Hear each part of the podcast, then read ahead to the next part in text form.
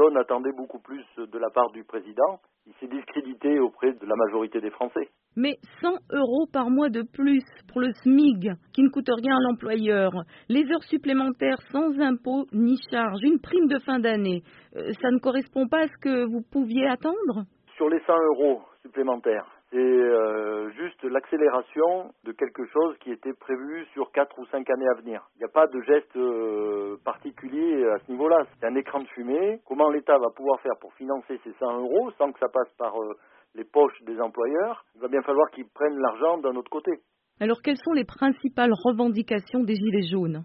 Problème, c'est que les gilets jaunes, ils sont nombreux et ils portent euh, chacun un peu leurs leur revendications. Mais en global, il y avait une augmentation significative du SMIG au minimum de 200 euros, mais que ce soit pas un effet d'annonce et euh, qu'on ne comprime pas le temps pour faire quelque chose qui était prévu finalement, c'est une des principales revendications. Et il y a surtout un signe fort qui n'a pas été donné par le président hier, c'est de rétablir euh, l'impôt sur la fortune. Il en a parlé quand même il l'a brossé, il l'a mis de côté et puis on n'en a plus entendu parler.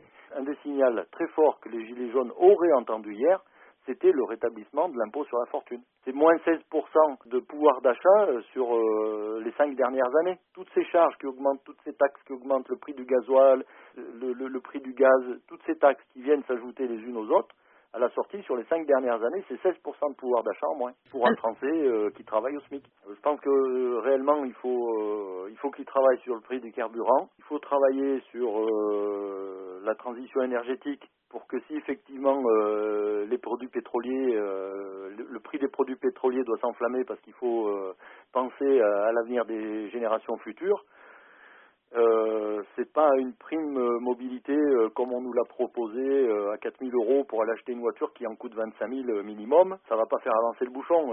Les, gens qui travaillent au SMIC n'ont pas 25 000 euros à mettre sur une voiture électrique. C'est de l'esbrouf. À ce propos, qu'auriez-vous à dire sur les violences dans ces manifestations? C'est déplorable, mais euh, quand on pousse euh, la population à bout, eh ben, il faut s'attendre à ce qu'il y ait ce genre d'incident. De, hein. L'acte 5 est en préparation. Déjà sur le puy en euh, il y a des blocages. Jusqu'à maintenant, les, poids lourds étaient ralentis. là, les, copains gilets jaunes parlent de blocage. Ils ont passé leur journée aujourd'hui à bloquer les camions à l'entrée des zones.